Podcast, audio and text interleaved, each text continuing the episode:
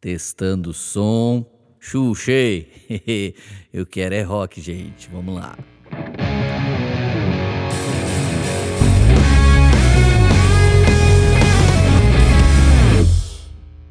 Olá, senhoras e senhores, sejam bem-vindos ao The Rock. Vocês estão felizes? Sim, todo mundo está feliz. Gente, compartilha, curta esse vídeo e se inscreva nesse canal que tem sido muito abençoador. E por quê? Por que, que eles têm que fazer isso? Volte aqui e ah. diga por quê. Porque senão não vou gravar nenhum vídeo. é uma chantagem com vocês. Eu vou gravar um vídeo, mas se vocês não se inscreverem nesse canal, eu não vou gravar. Gente, de novo, curta, compartilha e se inscreva. Tchau. Tchau. Gente, eu tenho uma notícia muito boa. Essa Érica é incrível, né? Gente, eu tenho uma, uma, uma palavra muito legal, um, uma semente, um spark para compartilhar com você. Eu queria falar sobre Holy Mindset. Tá muito na moda agora as pessoas falarem sobre a mente, sobre o mindset, e eu queria falar isso aos olhos de alguns princípios das Escrituras Sagradas e não posso começar longe de Romanos 12, 2, que diz assim: Não vivam conforme os padrões deste mundo, mas deixem que Deus os transforme pela renovação da mente, para que possam experimentar a boa, agradável e perfeita vontade de Deus. Essa palavra renovação da mente vem do grego metamorfo, que significa ter a mente iluminada, significa já estou recebendo é, sabedoria, entendimento da era que há de vir. E só que muitas pessoas elas ficam passivas diante disso. Se Deus quiser, ele me dá sabedoria. Se Deus quiser, ele me ilumina.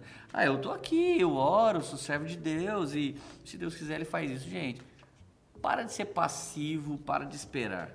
Seja ativo, protagonista e com muita esperança, vá de encontro com esse toque de Deus, com essa renovação da mente, buscando tudo que é nobre, tudo que é bom, tudo que é culto, tudo que é maravilhoso para se estabelecer em sua vida.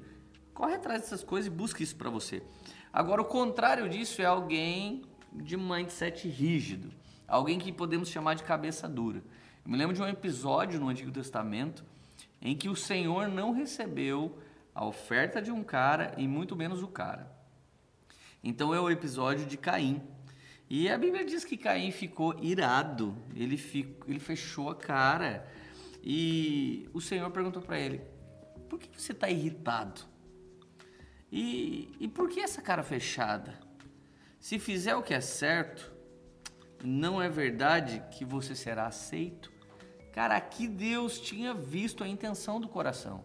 E ele é Deus, ele julga, ele é Senhor, ele é a salvação está nele, a redenção está nele e o juízo também está nele. E ele pode fazer o que ele quiser.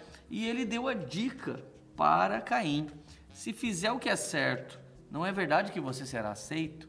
Então, para todos nós, tem que ter a mente certa, o coração certo, para depois então as ações certas, no tempo certo, funcionarem. Então, olha só, é, ele ainda deu a dica, disse assim: o desejo do pecado está contra você, mas é necessário que você o domine. Gente, nesse dia eu quero compartilhar com vocês um, um dos principais, é uma das principais ferramentas de um B-Rock. É, é realmente governar sua mente, governar o seu coração, é mandar na sua mente e não mandar em pessoas, não, é, sabe, simplesmente tipo causar na vida de outros. Existem coisas que têm a ver com a gente. O vitimismo tenta incluir todo mundo na responsabilidade daquilo que eu careço. Já o protagonismo me faz chamar no peito tudo que é necessário para que eu viva a frutificação daquilo que o Senhor tem para mim. Então, olha só, Deus tem muitas ferramentas para nos ajudar a comandar e a governar nossa mente, nossos pensamentos, nossos desejos, nosso coração. Então, olha só, 1 Coríntios 10, 13, na Bíblia Mensagem, ficou demais. Nenhuma tentação, nenhum teste que surge no caminho de vocês é maior que o enfrentado por outros. Então, cara, você pode ter a história mais difícil do mundo. Tem mais gente que passa o que você passa ou passa pior do que você passa. Tudo que vocês precisam lembrar é que Deus não deixará que fracassem, ou seja, diante de toda luta existe um escape de Deus. Diante de qualquer luta e batalha, existe um escape de Deus para minha e para sua vida. Ele nunca permitirá que sejam pressionados além do limite. Olha uma garantia de Deus. Tá sofrendo, tá na luta, tá sendo provado, tá sendo você vai ser aprovado. Porque ninguém é testado mais do que o limite. O metro do céu não falha. Você pode ser provado até o seu limite, mas não além dele. Mas estará sempre com você para ajudá-los a vencer a tentação. Então, isso aqui já é promessa de Deus. Então, as lutas todo mundo passa, não é a sua que é pior do que a de ninguém. Tudo que você precisa lembrar é que Deus não vai te deixar fracassar e que você não vai ser provado além do limite. Gente, isso é muito bom. Agora tem uma, uma ferramenta que agora é uma ferramenta muito poderosa. 2 Coríntios 10, 5, o texto diz assim: Destruímos argumentos e toda pretensão que se levanta contra o conhecimento de Deus. Em primeiro lugar, existe um conhecimento pleno. Existe um conhecimento de Deus que é dado pelo temor, é o princípio da sabedoria segundo Salomão, que é dado por buscar e pesquisar as escrituras, que é dado por ser cheio do Espírito Santo. Paulo ora à igreja de Coríntios para que você receba espírito de revelação. Olha quanta coisa poderosa é dada. Então, o, o texto diz assim: destruímos argumentos e toda pretensão humana que se levanta contra o conhecimento de Deus e levamos cativo todo o pensamento para torná-lo obediente a Cristo. Então, ter uma mente santa não significa que ela não será atacada e nem significa que não virão pensamentos ruins dentro de você. Significa que a sua mente é separada. Você sabe que ela pode sofrer atentados, que ela pode sofrer uh, com, com pensamentos ruins, com lembranças ruins do passado, com crenças limitantes. Essas crenças limitantes, elas crescem e se agravam, viram crenças militantes. A galera vai lutar por essas causas que os feriram tanto, enquanto o Senhor está aqui para nos curar, nos libertar, nos transformar. E uma vez que a sua mente está transformada, você pode experimentar três níveis da vontade de Deus: a boa, o nível elementar, a agradável e a perfeita. Para mim, essas esses três níveis são muito evidentes na igreja. Eu vejo pessoas que estão experimentando algo bom, eles foram lá, aceitaram Jesus, está bom, mas tem gente que já deu um passo para experimentar agradável, e tem outros que têm desfrutado de coisas muito mais altas, de coisas muito maravilhosas. Leandro, está dizendo que alguém vive uma vida perfeita?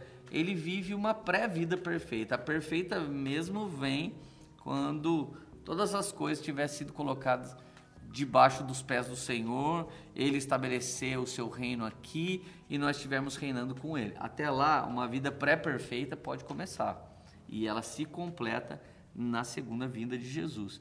Então, olha só, agora Paulo, ele nos ensina uma coisa pessoal. Gente, entenda uma coisa: disciplina é ser discípulo de si mesmo. Disciplina é conseguir fazer exatamente o que você já decidiu. Paulo fala em 1 Coríntios 9, 27 mas esmurro o meu corpo e reduzo a escravidão, para que, tendo pregado a outros, não venha eu mesmo ser desqualificado. Então, Paulo fala que ele tem uma disciplina com o corpo dele, com a mente dele, com o coração dele, para depois dele ter pregado coisas maravilhosas, ele não se desclassificar acerca dessas coisas mesmo. Então, Cara, você é governante da sua mente, você é governante do seu coração, você é governante da sua vida. Você tem que ir reto, você tem que ir além e você tem que fazer isso acontecer. E agora, por último, eu queria deixar isso para você fazer de tarefinha de casa. Se você está virando um B-Rock, você já está se empenhando muito além desse podcast ou muito além desses vídeos. E eu quero deixar para você 2 Coríntios, capítulo 10, verso 3 até o 6, na Bíblia Mensagem você não tem ela ainda, baixa aí no, no, entra no site. Eu sei que tem no Spotify já e alguns podcasts. Você escreve Bíblia Mensagem, você pode ouvir. E olha que legal, 2 Coríntios 10, 3. O mundo é sem princípios. É uma selva lá fora. Ninguém joga limpo. Mas o cristão não vive nem age desse modo. Nunca nos comportamos assim e jamais o faremos. As ferramentas que usamos não são para propaganda ou manipulação, mas para demolir esta cultura dominante e corrupta. Nesse exato momento, sofremos investidas de uma cultura corrupta, dominante, que vem de maneira avassaladora, destruindo todos os fundamentos e princípios contidos em nós, que vieram pelo Espírito Santo, pela palavra de Deus e pelas Escrituras Sagradas. Usamos as ferramentas poderosas de Deus para esmagar filosofias pervertidas derrubar barreiras levantadas contra a verdade de Deus e encaixar todo o pensamento livre, toda emoção e todo impulso à estrutura de vida moldada por Cristo. Nossas ferramentas estão preparadas para limpar o terreno e edificar vidas pela obediência rumo à maturidade. Gente, essa parte aqui mexe muito no meu coração. Encaixar todo o pensamento livre, toda emoção e todo o impulso a estrutura de vida moldada por Cristo. É pegar essas paixões loucas, é pegar essas vontades doidas, é pegar essas necessidades extremas, é pegar essa, esse sentimento que me traz ansiedade e levar tudo cativo e conectar segundo o padrão das Escrituras. Então, ter uma mente santa é ter uma mente separada, não é ter uma mente uh, sabe, de um ser que não peca, de um ser que não erra, de um ser que só pensa, ui, tudo muito lindinho, tudo certinho, que funciona direitinho. Ter a mente separada é saber que estamos em guerra, mas que a partir da nossa mente, todo o nosso ser pode ser cativo à verdadeira estrutura de vida, que é a moldada em Cristo, por Cristo e para a glória de Cristo. Então, meus amigos, não deixe de me contar tudo que você está aprendendo no B-Rock. Não deixe de me falar o que essa, essa pequena mensagem falou com você. Comenta aqui embaixo, compartilha comigo. Quem sabe até um dia você pode estar aqui compartilhando sua história. O que essa série realmente tem feito dentro de você, na, na sua casa, na sua família. Beleza? Deus abençoe todo mundo. Até o próximo B-Rock. Valeu, galera. Holy Mindset.